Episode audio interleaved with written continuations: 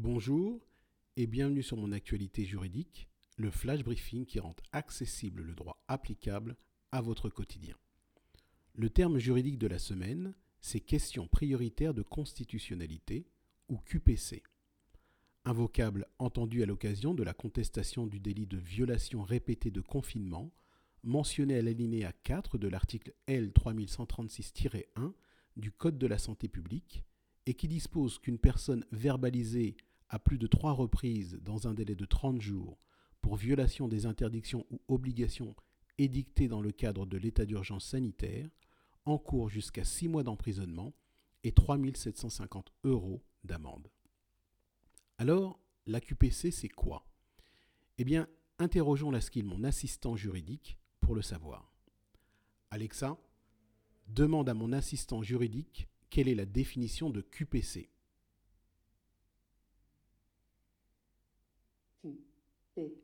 QPC, lors d'une instance devant une juridiction civile, pénale ou administrative, le justiciable peut contester une loi applicable à son affaire dont il estime qu'elle porte atteinte aux droits et libertés garantis par la Constitution.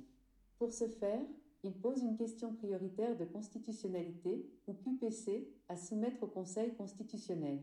La juridiction saisie de la QPC vérifie si elle est recevable. Si c'est le cas, la QPC est transmise au Conseil d'État ou à la Cour de cassation qui décidera ou non de saisir le Conseil constitutionnel de la question. Ensuite, une fois saisie, si le Conseil constitutionnel valide la QPC, la loi contestée par le justiciable est abrogée. L'instance devant la juridiction initiale reprendra, mais la loi contestée ne sera plus applicable. Demandez-moi autre chose ou dites quittez. Quitter. La constitutionnalité de l'article L 3136-1 du Code de la santé publique a été soulevée devant les tribunaux correctionnels de Paris, Bobigny et Poitiers. Ces tribunaux ont décidé de saisir la Cour de cassation de cette question. Le 12 mai dernier, la Chambre criminelle de la Cour de cassation a entendu les arguments selon lesquels le délit de violation répétée de confinement est contraire à la Constitution. Particulièrement, il a été avancé que le délit instauré contrevient au principe de la légalité des délits et des peines, principe selon lequel les délits et les peines doivent être précisément définis dans la loi.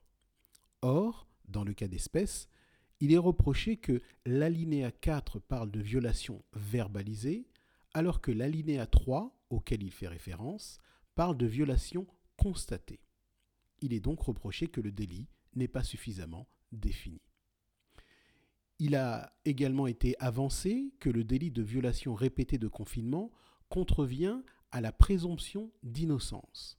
En effet, le délit instituerait une présomption de culpabilité, puisque l'automaticité de l'amende et de la peine de prison instituée fonctionnerait comme en matière de récidive, alors que le paiement d'une amende n'équivaut pas à une reconnaissance de l'infraction. Eh bien, le 13 mai dernier, la Cour de cassation a renvoyé la question prioritaire de constitutionnalité devant le Conseil constitutionnel.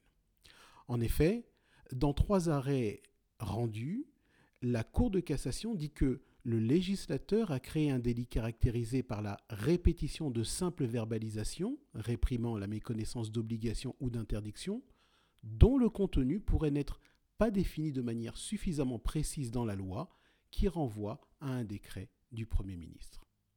Le Conseil constitutionnel devra donc se prononcer sur cette question. Voilà, c'est tout pour aujourd'hui. N'hésitez pas à activer la skill Mon assistant juridique sur votre assistant vocal Alexa et demandez-lui la définition d'un terme juridique ou posez-lui toute autre question de droit. Passez une excellente fin de semaine.